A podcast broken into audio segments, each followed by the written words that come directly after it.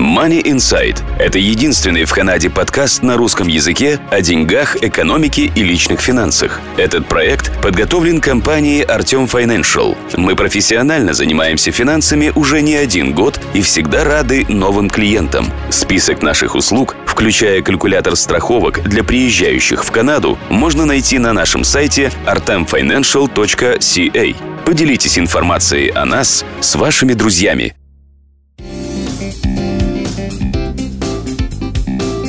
Здравствуйте, это Money Insight, подкаст о деньгах и финансах компании Артем Financial и я, Марина Буланцева. Как известно, если звезды зажигают, значит это кому-то нужно. А вот если их продают, значит это тоже кому-то нужно. Давайте попробуем выяснить, кому.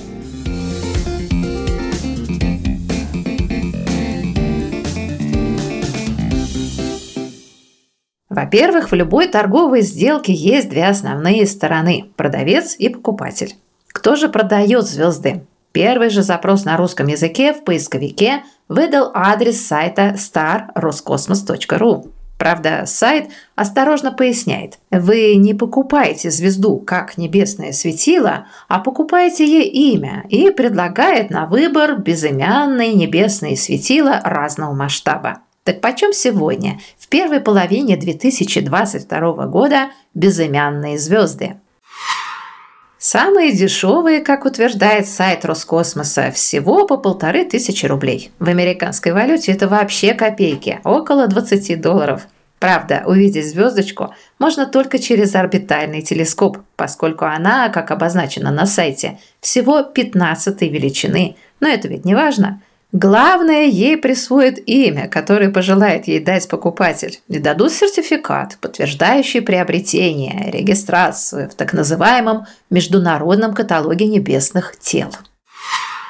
Если хочется не только получить сертификат, а еще и полюбоваться своей звездочкой, ведь получить доступ к орбитальному телескопу любители астрономии не могут, то цена возрастает в несколько раз. У вас есть профессиональный телескоп? Заплатите сотню долларов и любуйтесь на здоровье. Если есть армейский бинокль, можно уложиться в пару-тройку сотен зеленых. Хотите наблюдать свое светило невооруженным глазом? Придется заплатить тысячи-полторы долларов. Разобраться, кто же является правомочным продавцом звездных имен, на этом сайте оказалось непросто. Вроде бы Международный астрономический союз – нет, тут же на сайте написано, что эта организация не имеет русскоязычной версии сайта. Роскосмос? Вроде бы тоже нет, хотя на главной странице написано, что, цитирую, «Именование звезд – благотворительный проект генерального представителя каталога в России и СНГ, то есть Международного каталога небесных тел, в лице Института РАНД». РАН – это вообще-то Российская Академия Наук, которая в 2024 году отметит 300-летний юбилей. Наиболее педантичные покупатели могут проверить, какой институт РАН, коих, к слову говоря, больше шести с половиной сотен, осуществляет этот, цитирую, «благотворительный проект». Если полистать страницы сайта, покупателю во избежание недоразумений еще раз популярно объяснят – Тут не звезды продают, а возможность присвоить звезде имя. Так что слетать к своей, в кавычках, звезде, чтобы навести там свои порядки, вряд ли получится. Хотя в качестве космического путешественника, как знать, может и подвернется оказия. Например, на пару с Илоном Маском он, как известно, мечтает создать колонию поселения на Марсе. Так что, выбирая светило, предусмотрительным гражданам надо бы учесть расстояние от Земли до Марса и до своей крестницы звезды. В 2022 году, кстати, Марс опять приблизится к Земле, что бывает раз в 15-17 лет. Поэтому, может, и космонавтов-астронавтов туда отправят. Словом, если уж деньги вкладывать, то с прицелом на будущее.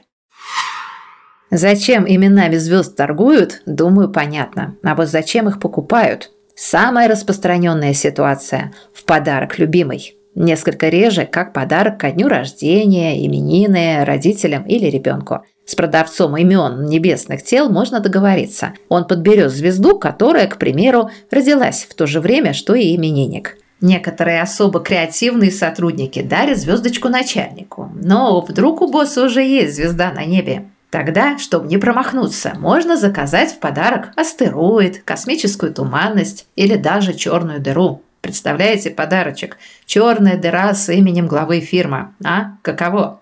Стоить это будет где-то тысяч пятнадцать американских долларов. Не такие уж большие деньги по нынешним временам. Можно подождать скидки. Да-да, звездные имена можно и со скидкой купить, и даже в рассрочку. Астрономия – наука интереснейшая. Начав читать о звездах, невозможно оторваться. Вот только несколько из последних сообщений в масс-медиа, от которых голова кругом. Русская служба BBC сообщает о запуске ракеты с космическим телескопом, который способен рассмотреть объекты, находящиеся от нас на расстоянии 13,5 миллиардов световых лет. Проект обошелся НАСА в 10 миллиардов долларов.